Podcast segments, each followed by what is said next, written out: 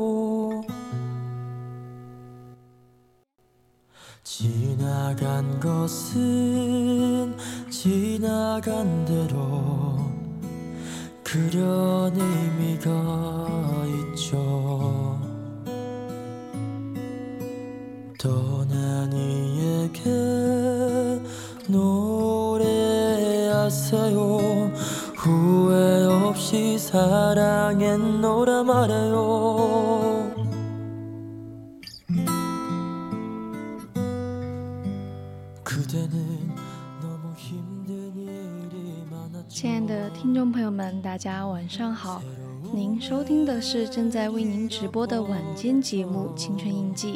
我是今晚的主播小雨，大家可以通过我们的荔枝直播平台和我进行互动。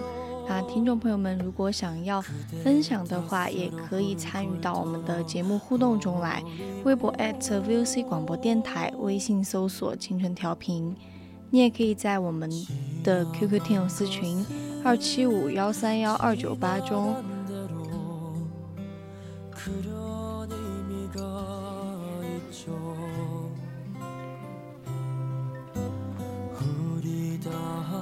那想要点歌的朋友们呢，也可以直接在荔枝公屏上留言。今晚我们的主题呢是平凡本身也是圆满。那怀念那个时期，怀念那个胡同，并不只是因为怀念年轻时候的自己，而是因为那里有爸爸的青春、妈妈的青春、朋友们的青春和我所有爱着的青春。 함께 노래합시다.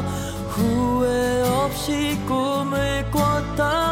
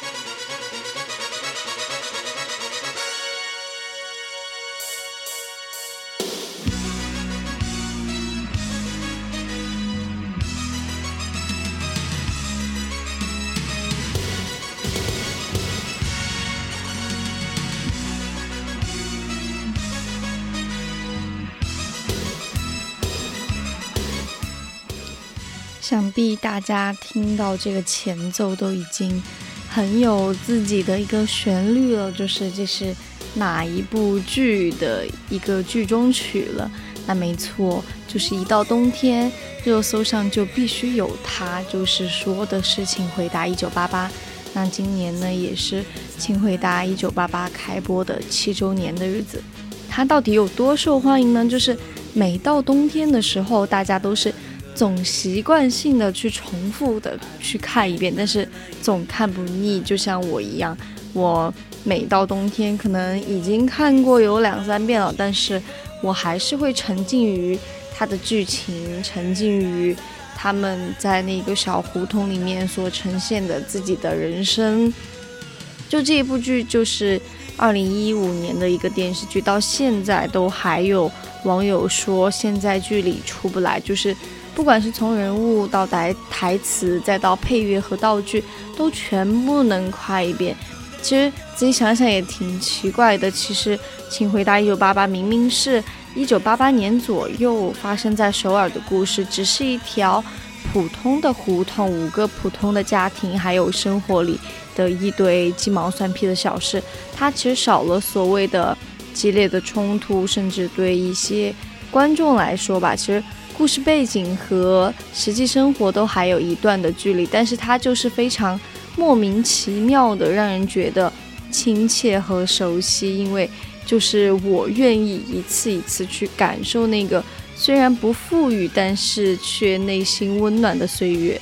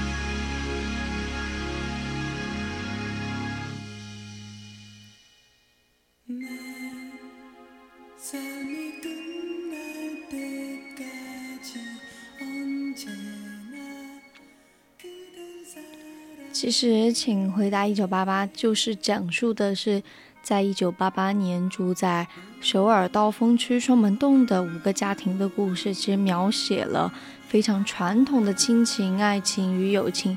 这就是一部群像剧吧。主要的人物和周边的人物都已经纵贯了四代，就是青春少爱的双门洞五人帮：德善、郑焕、善宇、阿泽、娃娃鱼、东龙。然后还有他们的同学们，再加上杀伐四方的宝拉作为核心，其实孩子们的父母就是作为一代辅助，还有老一辈的人们，还有小一辈的珍珠点缀在其间。这五个家庭可以说是当时是韩国社会的一个小型，所以因为德善和郑焕的家其实是最典型的韩国家庭，家里的孩子又非常多。父亲赚钱上班，然后母亲在家又操持家务。项羽和阿泽其实又是单亲家庭，而东龙家则是其实不太常见的双职工家庭。贫富差距和不同的家庭结构为人物塑造提供了非常丰富的背景资料，那种就是在不同的场景和关系互动之中，人物的不同层次就非常的以充分表现了。但我觉得在这部剧当中，让我很深刻的就是，它其实采用了第一人称的叙述。那女主角其实就是德善，她是家中的老二，夹杂在非常优秀的姐姐和弟弟之间。她又经常被父父母忽视，但是她生性又非常活泼善良、大大咧咧的。其实刚开始开头看第一集的时候，就会觉得德善作为穷人家的二女儿，其实会夹在之间受委屈。又一次被强迫跟姐姐一起过生，然后连自己的蛋糕都没有，于是非常的情绪崩溃，然后爆发了。但是在这场情绪爆发之前，又会有很多的铺垫，就前面会有非常非常多的铺垫去铺垫他到底受了怎样的一个委屈，然后他的情绪爆发才显得非常的合理，也非常的让人心疼。那之后呢，其实。爸爸后来的那句话也是非常成为了金句，就是爸爸也是第一次当爸爸，就是在这种非常细腻的情感之间，我觉得真的就是，呃，说的很好的就是父亲和母亲对孩子之间的情感非常的不一样，就是可能爸爸不会像妈妈那样非常的自然亲密，他也无法宣宣宣泄宣泄，就是。宣口宣之于口的疲惫吧，所以更会有对孩子那样的怜惜愧疚，所以他甚至不能直视女儿，甚至就是在那种笨拙的表达之下，然后才属于爸爸的。所以，而且在这之后呢，其实又发生了一个情节，其实就是全家不慎中煤气了，但是爸爸妈妈就把姐姐和弟弟拖出来了，把。德善忘记了，其实又在想，这真的就是你刚刚感动完又非常的哑然失声了，就是会觉得《请回答一九八八》这部剧并不是会一味的煽情，也不会是一味的搞笑，而那些情绪点滴细腻之间呢，其实一点都不廉价，也不浅薄，在非常松散的架构和情节当中，它其实又展现了一个非常。就是普通家庭，一个平凡家庭，五个普通家庭在生活里面的一堆鸡毛蒜皮的小事，然后所以这部剧才会那么非常的优秀，是在一九八八年发生的事，但是他又将一九八八年的所有事情都还原的非常的美好。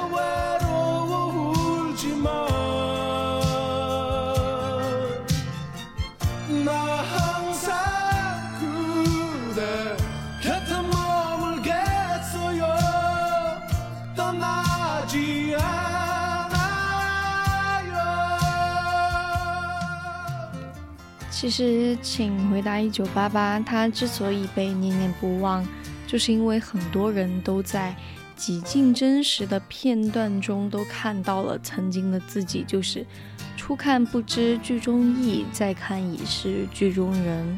其实已经懂得，原来幸福都会藏在平凡的生活当中。那那些温馨的亲情、真挚的友情和甜蜜的爱情。才是我们最宝贵的财富。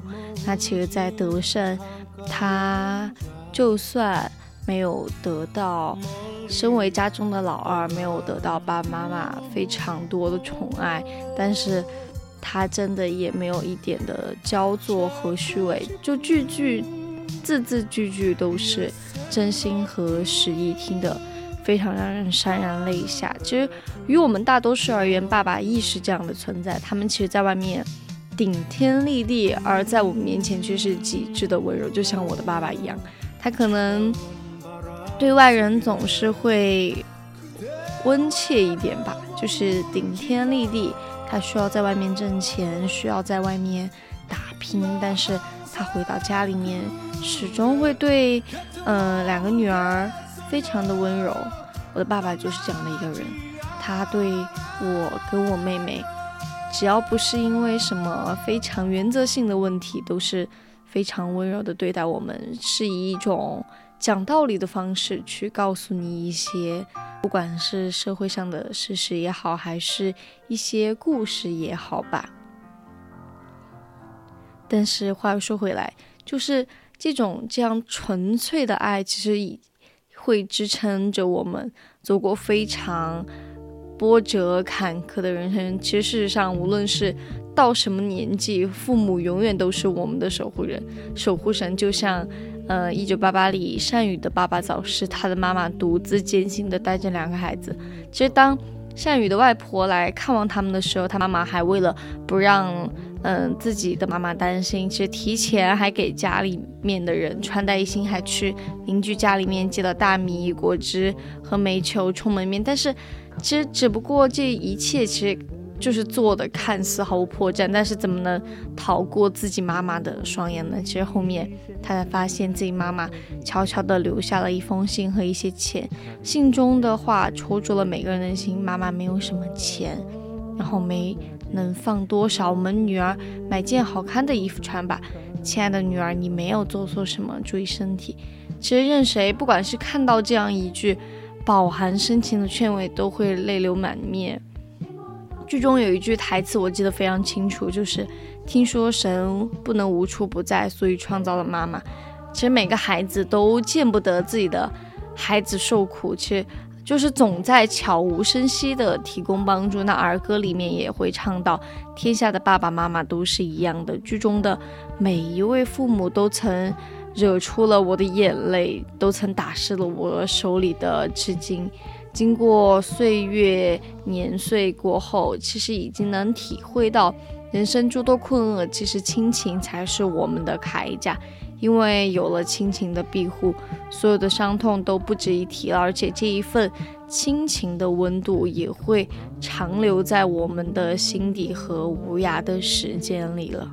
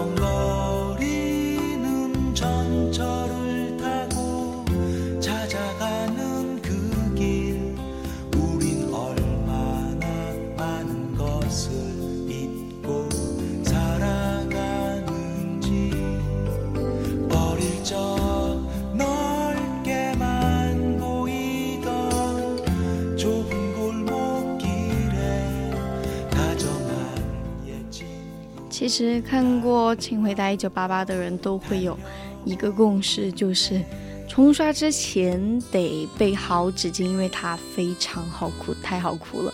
就至少当德山喊出“为什么就对我这样的时候”，他姐姐的眼泪就已经扛不住了。乍一看好像并不是什么特别严重的大事，贫困的五口之家，两个女儿生日又相近，二女儿的生日自然而然的就被合并了。只要拔掉几根蜡烛，重新点燃烛火，所有的不满和委屈就像从来没有出现过一样。这一幕真的非常窝心，越想越窝心。即使是独生子女，可能对于二女儿的悲哀也会生出几分的感同身受来来。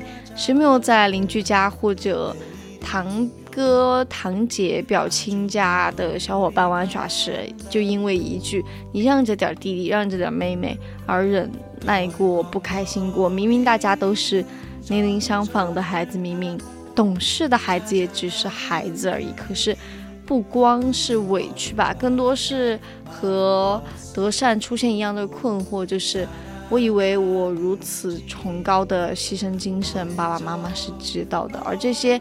牺牲反而怎么就被默认了呢？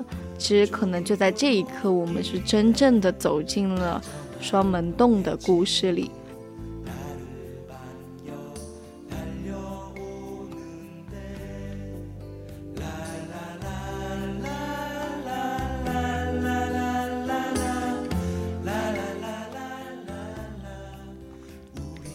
那里的每个人都像我们一样在。平淡的生活里有着属于自己的烦恼。双门洞的人生导师能够解答五人帮各种困惑的东龙，也只敢在妈妈要起身出门的那一刻，小心翼翼地说出“我不想一个人吃饭”，然后认命般的拿起勺子，没有再多挽留一句。还有每天都想念妈妈的阿泽，承担起属于爸爸责任的善宇。然后在犹豫不决里错过爱情的震撼，有些时候好像是越亲近和喜爱的人在一起，就越不知道如何开口，越不懂对方的心。好像错觉是会是暂时的，误会是长久的。所以错觉是个人的自由，误会是万万不可有的。或快或慢呢？其实双门洞里的每个人都已经学会了怎么样去。呃，选择学会了怎么样向想要珍惜的人去吐露自己的心声，然后那一切的悲哀，总会有翻篇的时刻。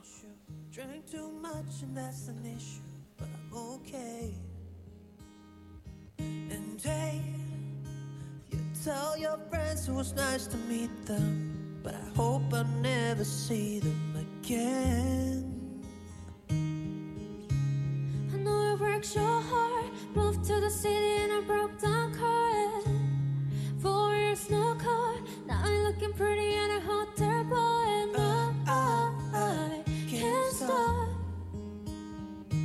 No, I, I, I can't stop.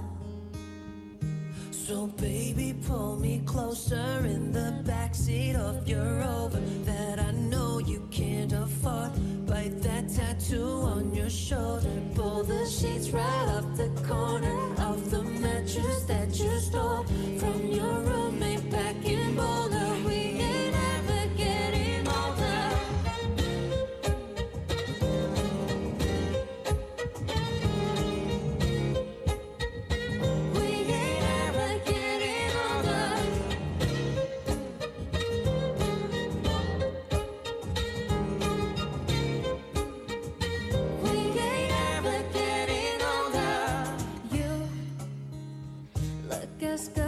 I met you. I forget just why I left you. I was insane. Stay Stay. and play that blank, but I need to sound that we fit to death into some okay.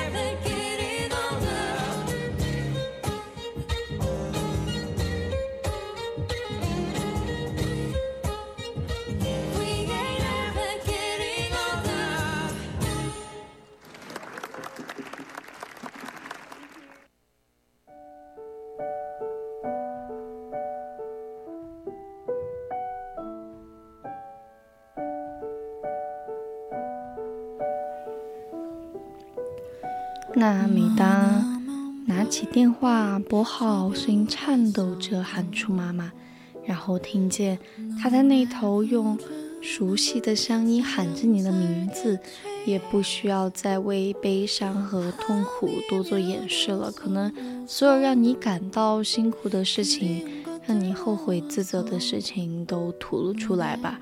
过去的事情都过去了，而你不要担心。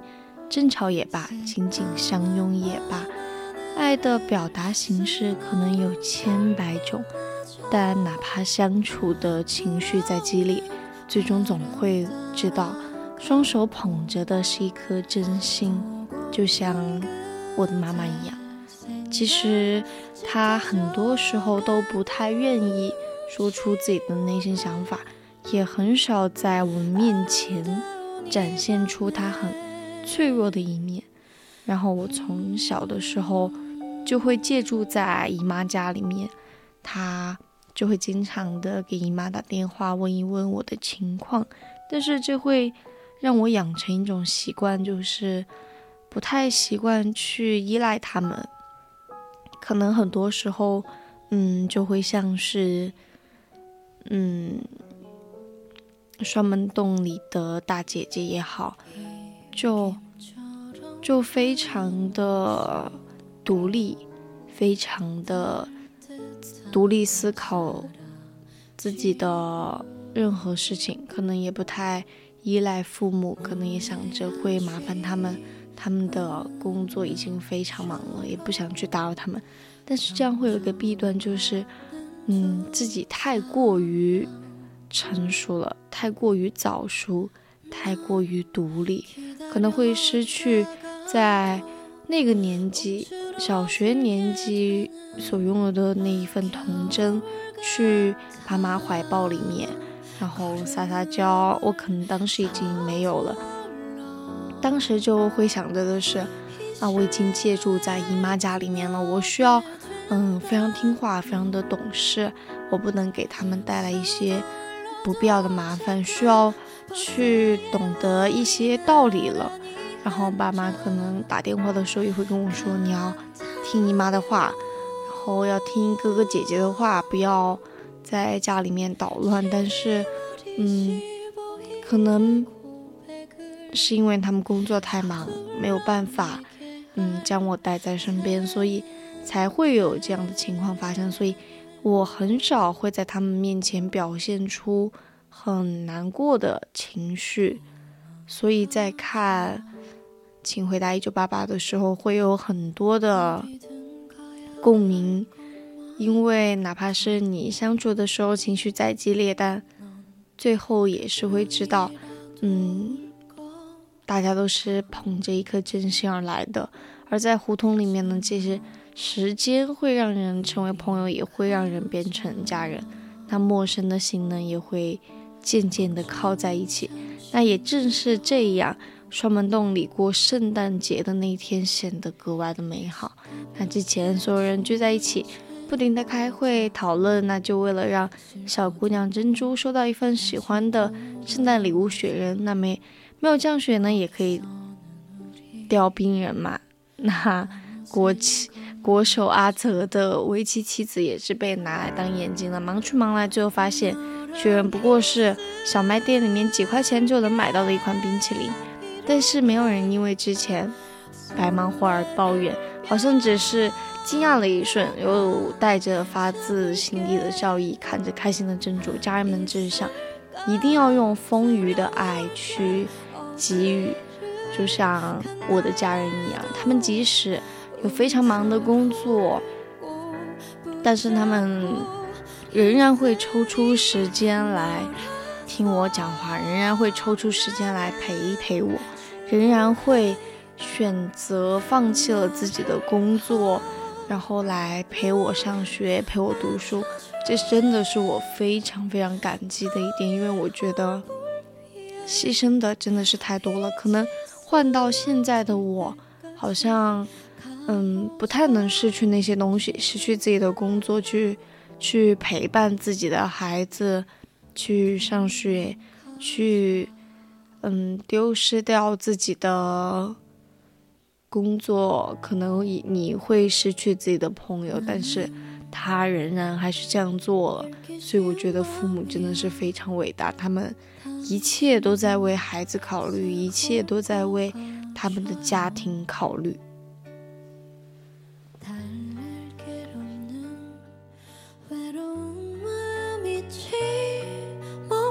가셔요. 음, 내겐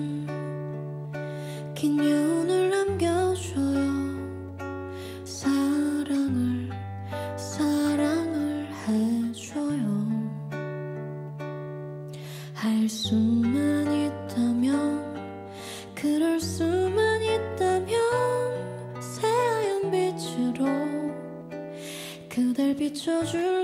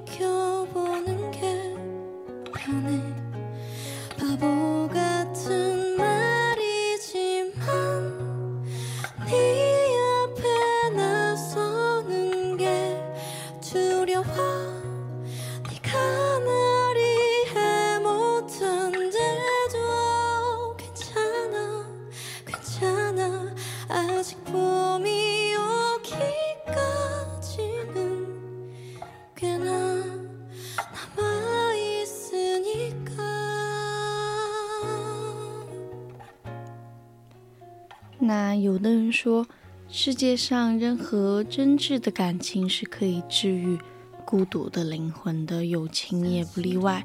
因为彼此间的依托和关心，可以消解我们在现实生活当中的一些挣扎和艰辛吧。那在双门洞里面呢，人与人之间相亲相近，那孩子们呢经常会窝在阿泽的家里面，一边吃零食，一边看录像带，一边打打闹闹。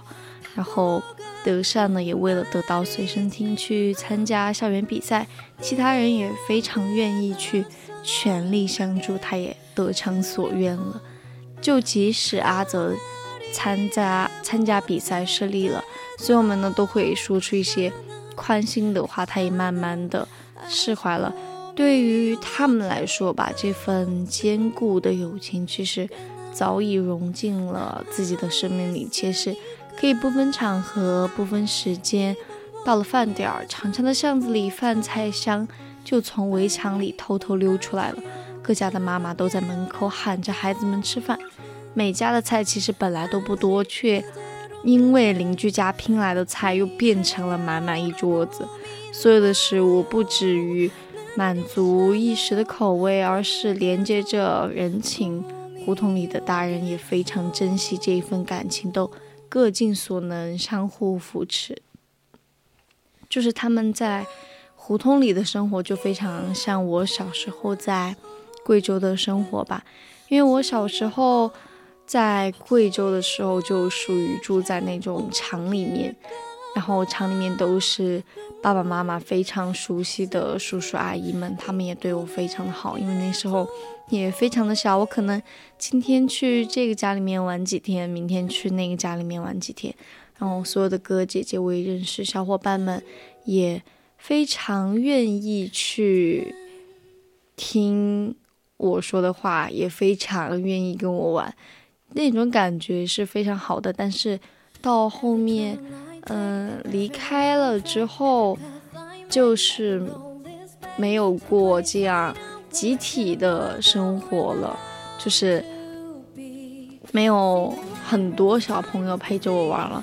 其实还是会非常怀念那个时候，就是大家一起玩的时刻，非常的开心。然后你。所有的小伙伴们都聚在一起，然后爸爸妈妈们都聚在一起玩，那种感觉是非常好的集体生活。大家都是这家有家的时有饭菜的时候，我可能会溜到这个叔叔的家里面去吃一点东西。可能那家叔叔可能今天做的菜，我觉得他做的菜很好吃，然后我就溜到他们家去了，就。非常的开心吧，那段时间也没有了，就是在后面所说的，呃，可能记住在姨妈家的有一些可能困难也好，可能我不开心也好，难过也好，但是我觉得非常的珍贵。To play it cool, But it's hard to focus when I see I'm walking across the room. Let it snow is blasting now, but I won't get in the mood. I'm avoiding every mistletoe until I know it's true love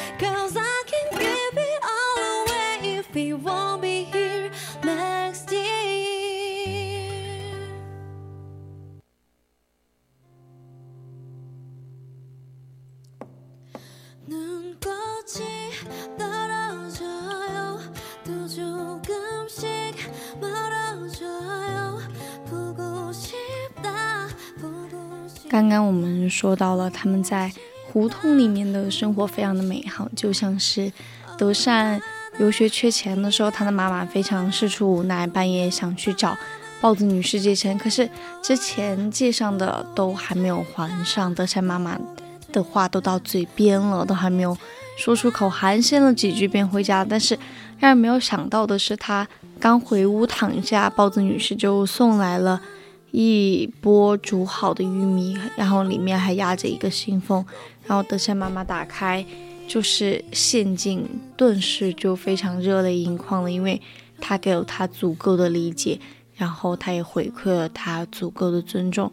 这一来一往之中呢，其实是这份邻里之情暖了非常多的人心。因为为了给年龄最小的珍珠准备圣诞礼物，刚刚我们也说到了，然后他们还借了冰淇淋老板的冰块给珍珠堆了一个雪人。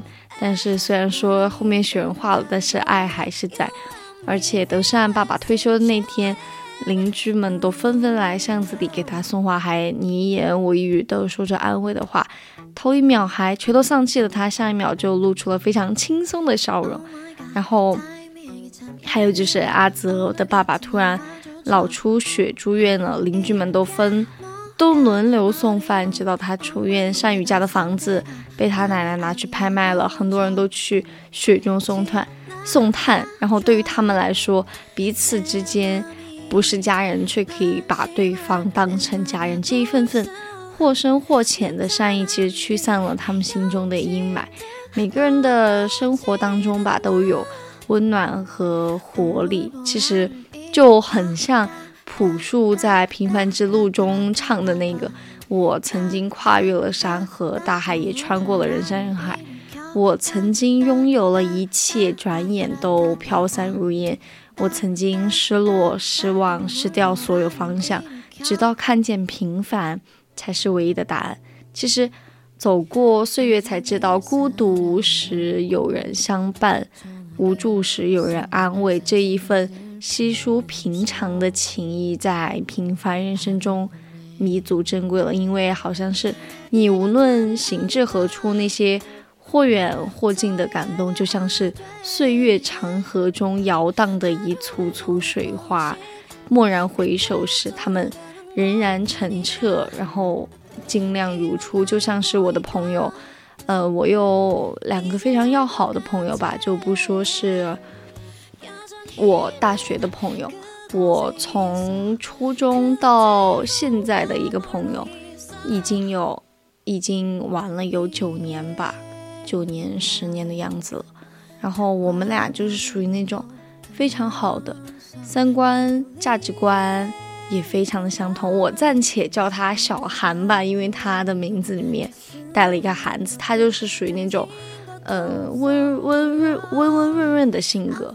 然后我们之间相处也非常的合适，就是属于心灵好友的那种感觉，就是大家不会为了这个事情互相争执。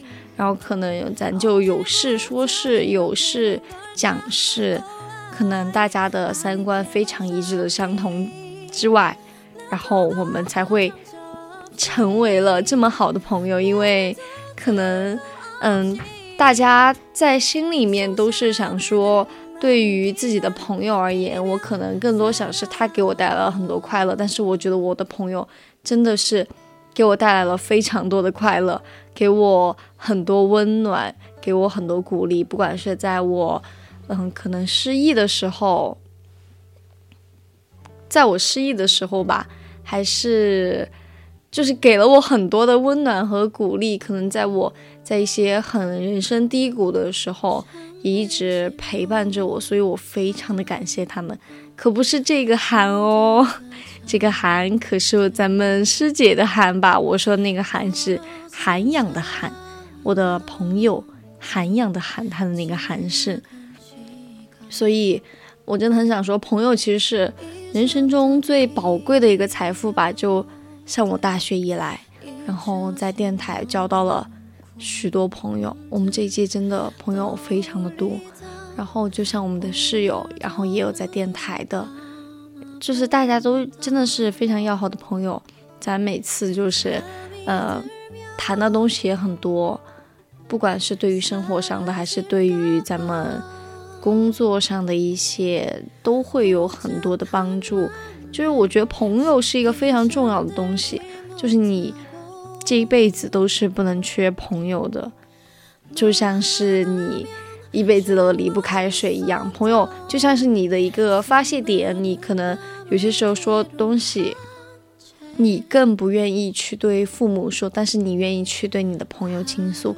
我就觉得这是一个非常好的事情，因为你有你这一辈子的一个非常要好的朋友而言，是非常好的一件事情。我另外一个朋友呢，嗯，咱们就暂且叫她小龙吧，因为我一般都叫她龙姐，因为她姓龙。然后她就是属于那种非常大大咧咧的性格，也是我可我小韩她可能是比较温润的性格，但是龙姐呢，她可能就是一个非常大大咧咧的性格。就我们三个人之间的性格是非常非常互补的那种，就大家都能互相包容对方。可能有些时候，嗯，他们俩相互去玩去了，然后可能呃有看见我在做什么事情，可能就没有叫上我。然后我可能下课，我可能把我的那个事情做完，我就会直接去问他们，为什么你这你们这个时候不叫我过去？然后他们可能就会说，你当时不是在这干嘛那干嘛吗？反正我们三个之间就会互相有这种可能会有一种冲突的时候，但是更这也不算叫冲突，就是会为了对方去着想，所以我们到现在都一直都是非常好的朋友。我们前段时间还我们三个人。然后带着自己的男朋友出去玩，然后去旅行了，然后我就非常喜欢这种感觉，我就我觉得这种感觉就好像看到了我的老老年时候，就是大家一起住在养老院里面，然后大家一起晒晒太阳、聊聊天儿，然后打打牌，然后跳一跳广场舞、吃吃喝喝，就这样过去了。我觉得这种生活是我老年最向往的生活吧。朋友真的是不可缺的一个东西，这辈子最宝贵的财富，我觉得可能就是朋友了。我觉得朋友而言，对于我非常的重要。我可能就算没有男朋友吧，我觉得我也要有朋友。就是朋友，真的已经在我嘴里面不知道怎么形容了。对我来说是非常重要的。我觉得他们带给了我很多的精神财富，不管是。嗯，心理也好，身体也好，他们可能会非常关心我的生活，可能会非常关心我心里所想。嗯，他们可能会，嗯，更想让我去说，让自己休息一下。我可能最累的时候，他们也会陪伴着我。所以我会觉得，我非常的庆幸，嗯，我会有一群非常好的朋友跟我一起，就是。经历我这一段的生活，可能就像大家所说的，在高中的时候，你可能会有一群非常要好的朋友；，可能在大学的时候，你又会有一群非常要好的朋友。但我觉得这个阶段性的朋友也是非常重要的，但是一辈子的朋友也是非常重要的。他他们俩真的是陪伴了我非常久。就是有一个朋友，他是从初中，我们俩就是一个班的，然后一直到高中。后面也是一个班，然后再到大学。现在即使分开，然后我们之间都会互相联系，就是互相的问一问对方，嗯，他的一些近况。可能有些时候因为不太回家吧，就是因为上大学，离家也有一些远，可能就每学期回去一次。但是我们都会找时间聚一聚，因为。不会把对方忘记，但是你要说你时常念着对方，记着对方，你还有自己的学习，还有自己的生活，我觉得这才是朋友。就是他可能有些时候不太会联系，但是他心里面就会一直惦记着你。我的朋友就是这样。然后他们那天还给我打电话说，就是我们元旦要不要出去一起跨年？我我当时就说的是，我说可能大家的。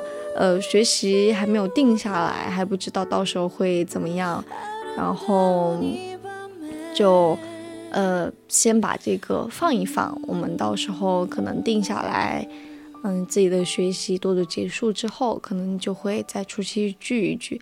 所以我觉得真的非常好，因为现在大三了，可能离你出去毕业聚的时间，我觉得。真的会少一些了。你一旦走入职场过后，可能跟你的朋友之间你可能就只有平时你们会聚一聚但是如果你们不在一个城市的话想聚一聚也是非常难的。所以我觉得非常珍惜这些很宝贵的机会跟他们一起出去旅旅游可能在这里这周边逛一逛那周边逛一逛我觉得也是非常珍惜的。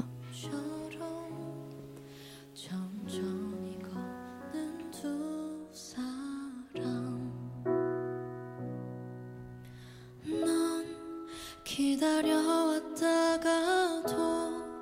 움츠러들게 되는 겨울.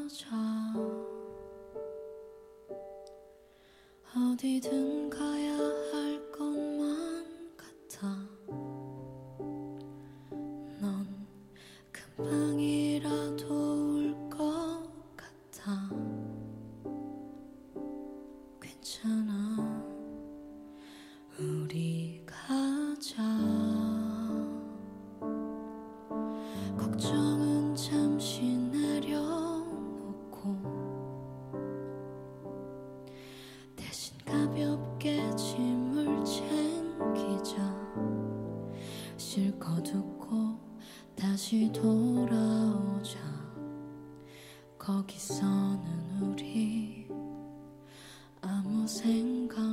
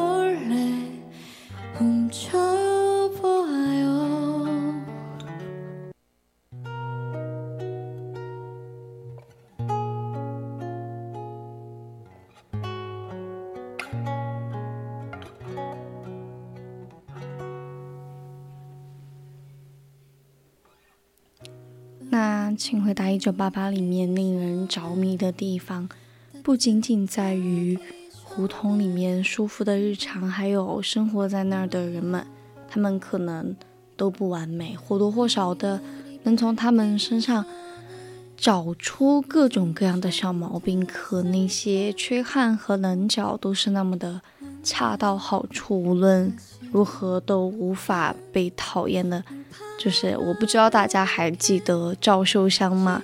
其实大多时候她都是活在儿子东龙的台词里面的，是赵女士、赵部长，然后是公司里面的保险王，然后也是整个胡同里面存在感最弱的妈妈。那她在刚刚退休的时候，她始终没有办法适应在家带孩子的生活，干脆逃去了妹妹家。两个星期之后，赵女士终于回来了。然后和邻居姐妹们聊天的时候，她是这么说的：“我的人生里一直被叫东龙妈妈、大龙妈妈，我不喜欢这样。我的名字叫赵秀香，那是来自1988年的女性自我意识吧。”那一瞬间，我就感觉赵女士简直就在闪闪发光一样，因为当她说出的时候。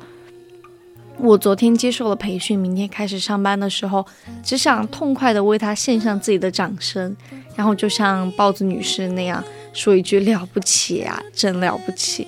你看，即使是剧中的配角，可是他们的自己的人生里面，也都是实打实的，非常的可爱。因为我们慢慢的透过他们，也找到了一些关于生活的答案吧。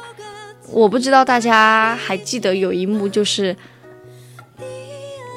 那是美玉终于回来的，和郑峰手牵手在市市场里面闲逛的时候，路过爸爸的店面，他会不自觉地低下了头，避开了眼神交汇。其可是原本笑着想和他打招呼的爸爸，他突然意识到了什么，默契的没有出声，可能一个可能怕自己丢脸，一个真的是怕对方丢脸。然后，已经走出去好远的美丽美玉突然站站住了，然后拉着阵风往回走，然后他突然说：“爸爸，女儿回来了。”那一刻，我是真的完完全全迷上了美玉了。可能，也许会被看不起吧。可是穿着灰扑扑的衣服站在简陋店面前的爸爸，也是他人生中最重要的一部分。是哪怕会被看不起，也不想被抛弃的一部分。所以，偶尔会觉得郑峰在恋爱中会说一些最好听的话，可能也许不是什么“维也纳虽然是奥地利的首都，但你却是我心脏的首都”这之类的情话，而是对着美玉爸爸说出的：“伯父，真正白手起家的您，真的太棒了。”那一刻，好像。胡同外的陌生人也成为了家人，可能没有再比这让人觉得更温暖的事情了。每个人都怀着最大的善意在拥抱这个世界，所以总是忘不了德善的班长在发病倒地之后，从医务室回来时的情景。班级里没有一个人避开他、嫌弃他，迎接他的就像是往常一样。班长，好冷，把门关上吧。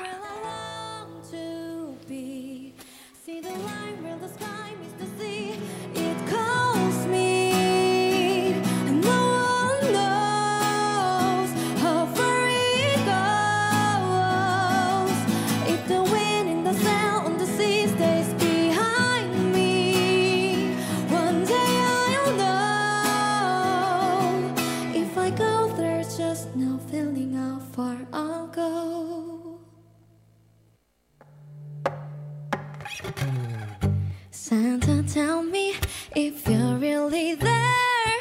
Don't make me fall in love again if you won't be here next year. Santa, tell me if he really cares.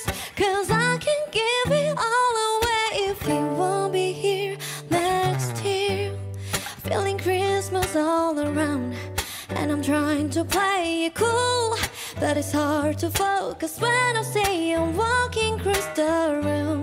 Let it snow is blasting now, but I won't get in the mood.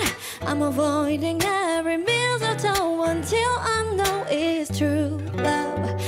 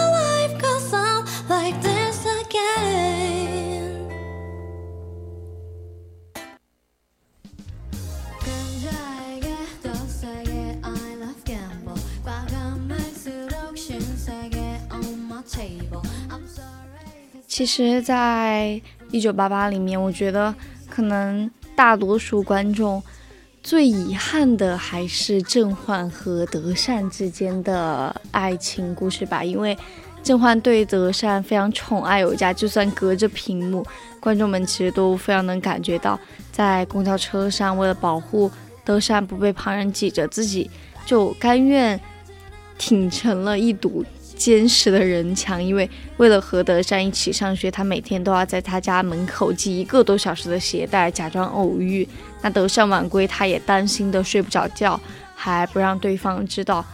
那在他在德善被选为奥运会礼仪小姐之后，又非常开心，向他求证自己是否漂亮的时候，他的答案却逆心刺耳。但是在感情里面，爱是要说出来的。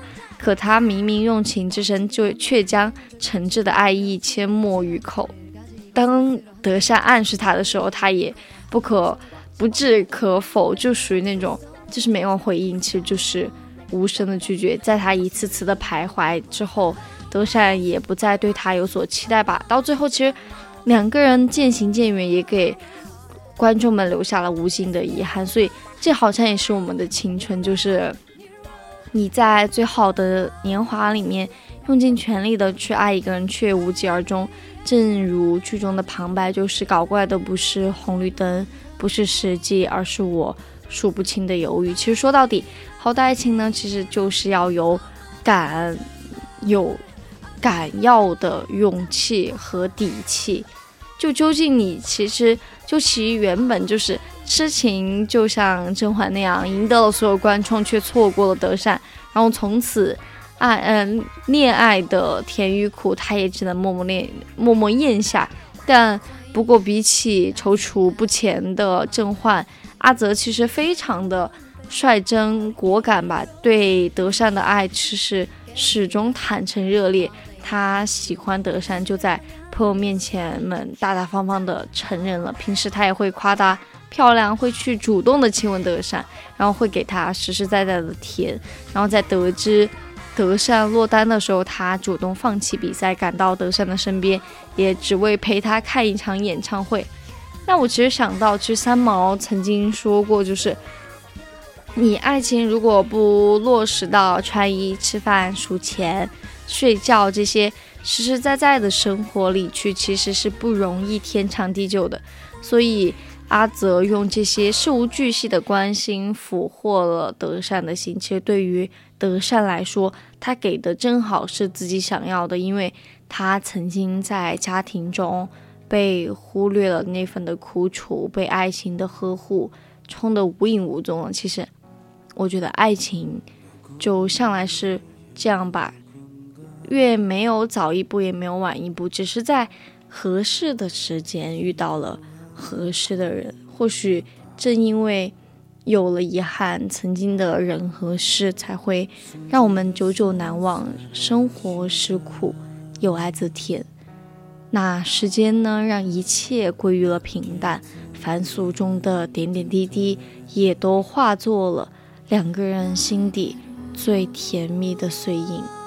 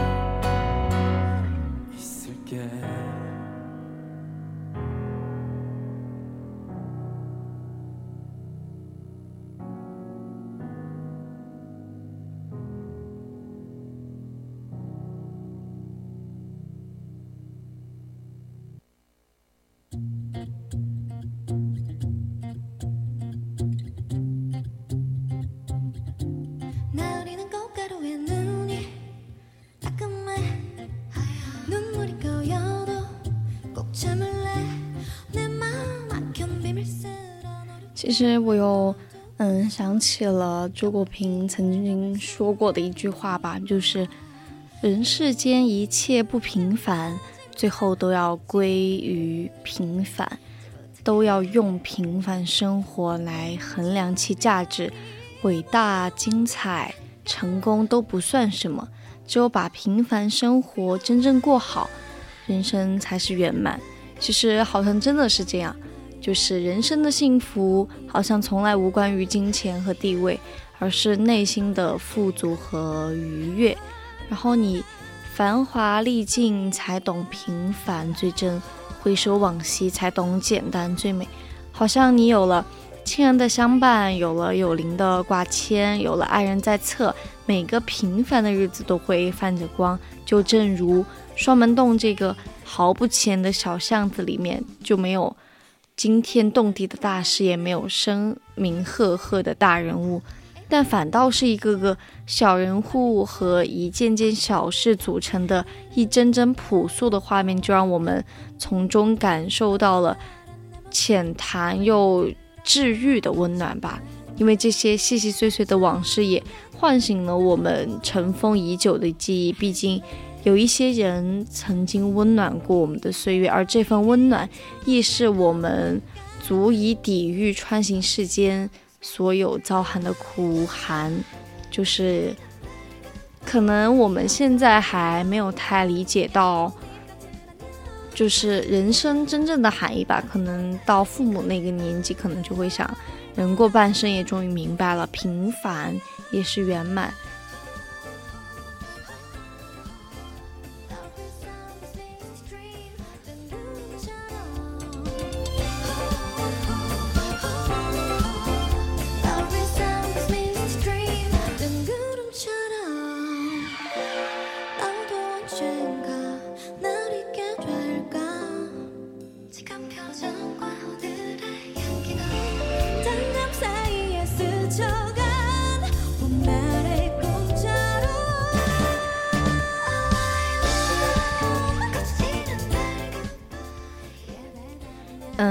就像我的家里一样，因为家里面的老人就可能是爷爷奶奶、外公外婆，现在最后还剩下了一位老人在世，但是其他就是印象会非常深刻吧。就是其他老人去世的时候，可能当时是真的哭得非常伤心。就是我外婆、爷爷、外公去世的时候，就是当时就会觉得。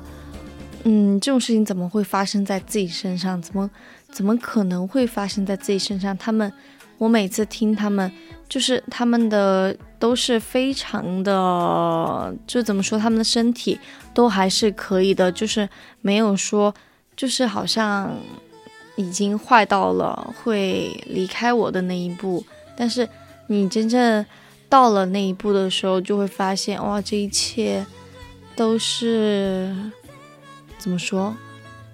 就是注定的吧，也不是算是注定的，就是嗯，无法预料的，无法预测的。可能就像我爷爷去世那样，我妈妈给我说了一句非常深刻的话，她给我说：“你的爸爸再也没有爸爸了。”对，就这样，这句话对我的冲击非常的大。就当时我会觉得啊，我的爸爸没有爸爸了，那以后我呢？就是我会怎么样去想，怎么样去，嗯，看待我以后的人生，就是会怎么样去过自己后半段的人生。尽管我现在才二十岁，尽管我现在不需要考虑太多，但是会有这个危机意识吧，因为父母的年龄也慢慢的大了，可能。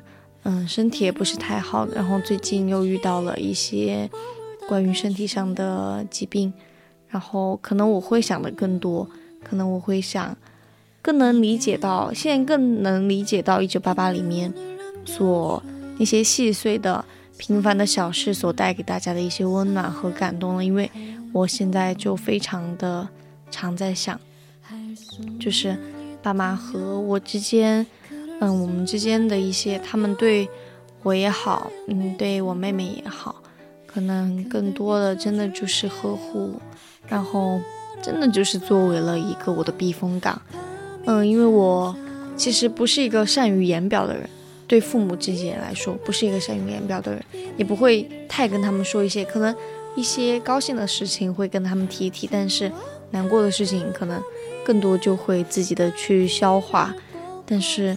嗯，原来会有那种情况，在高中的时候，就是自己真的是受委屈了，然后我回去，嗯，跟爸妈哭，因为那个时候真的是觉得自己，嗯，不太不太成熟，那个时候自己都觉得自己不太成熟，可能觉得，嗯，还没有到那一步，就是需要跟爸妈去说很多自己一些不开心的事情吧。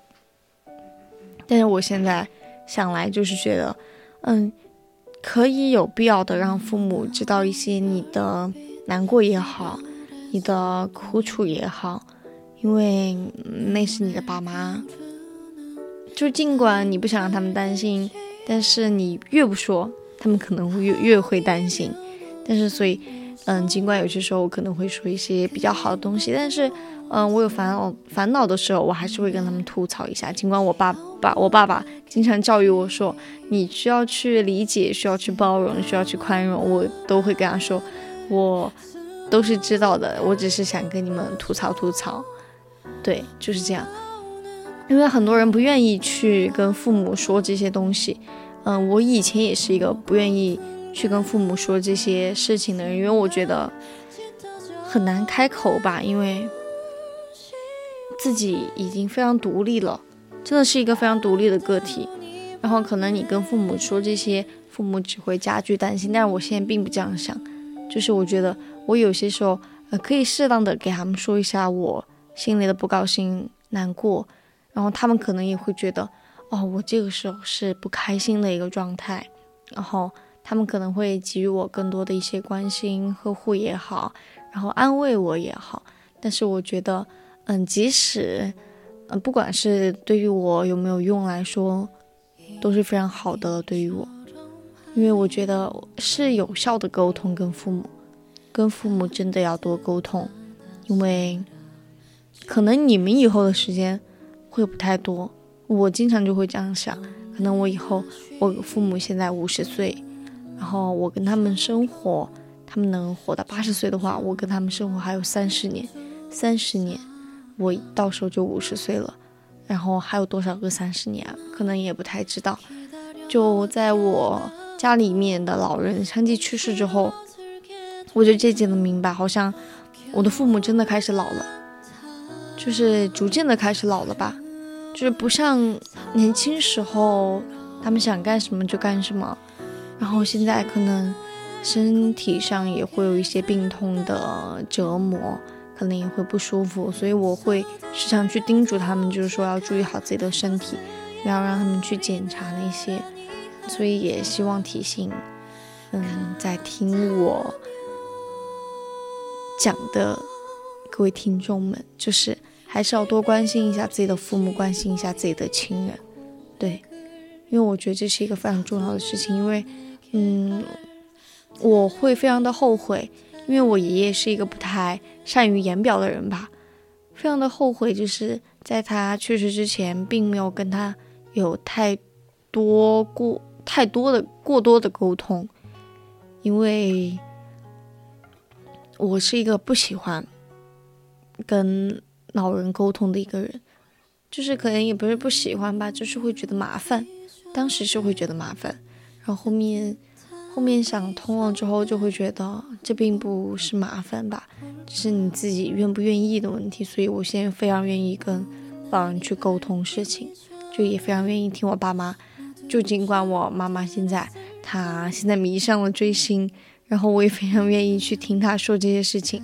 然后我也非常愿意去支持她去做这些事情。我觉得她现在五十岁的年纪，然后她还会想要去追星，然后想要去，嗯，有一些自己喜爱的东西吧。我觉得是非常难得的，所以我也会愿意去，嗯，支持他这种的情况。所以我觉得，请回答一九八八究竟好在哪儿呢？其实每个观众会有每种不同的答案吧，因为它并不是记录了。生活里面的疲惫啊、肮脏啊与挣扎，但是我们一起哭过了，然后最后记住的都还是那些非常美好的东西，美好的就像献给成年人的一部童话。因为我记得，嗯，我非常相信一句话，就是“人之初，性本善”。因为我觉得人生下来一定是非常善良的，因为我不愿意相信人生下来都是非常恶的，因为，嗯。怎么说？他们总会有自己的一些内心的想法，不管是后面经历了一些环境的改变、一些心境的改变，就算他后面变坏了，但是我仍然愿意相信他在最初的时候是一个非常善良的人。对，这也不是宽慰自己的一句话吧，就是觉得还是要保持一颗非常良好的心态。对。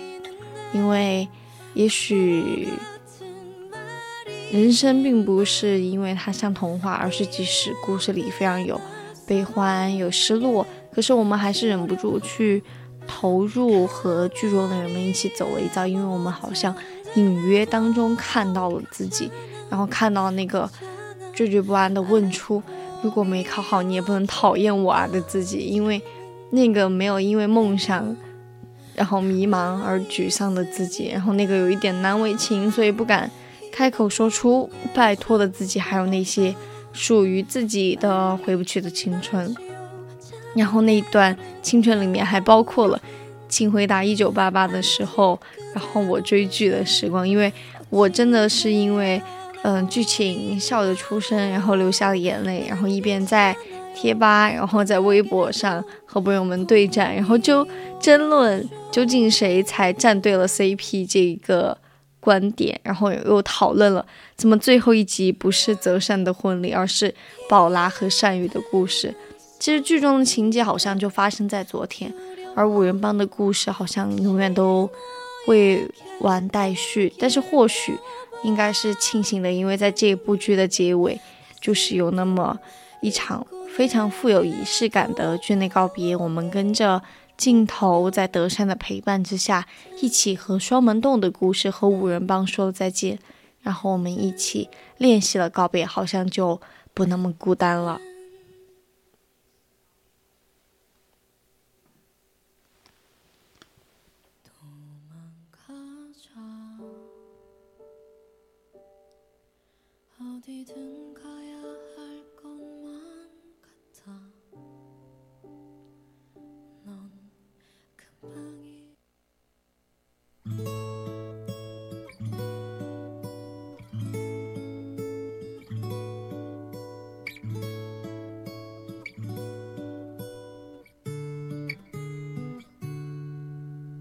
그대여 아무 걱정하지 말아요 우리 함께 노래합시다 그대 아픈 기억들 모두 그대여 그대 가슴에 깊이 묻어버리고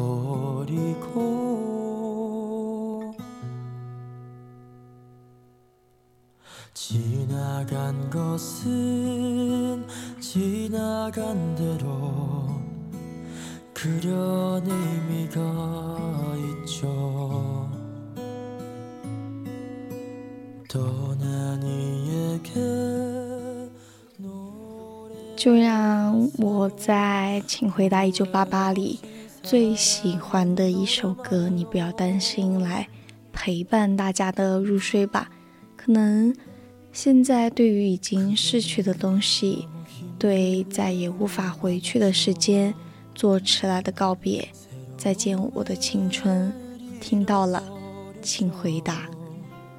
怀念那个时期，怀念那个胡同，并不只是因为怀念年轻时候的自己，而是因为那里有爸爸的青春、妈妈的青春、朋友们的青春和我所有爱着的青春。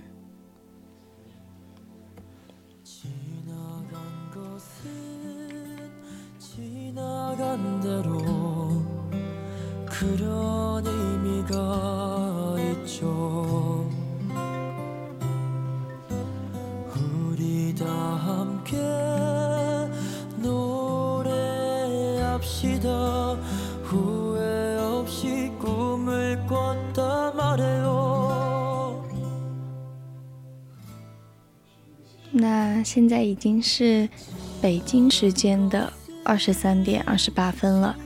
以上就是今天晚上的节目内容，今天的青春印记就要和大家说再见了。我是小雨，感谢您的收听，大家晚安。希望这首歌陪伴大家入眠，我们下期再见。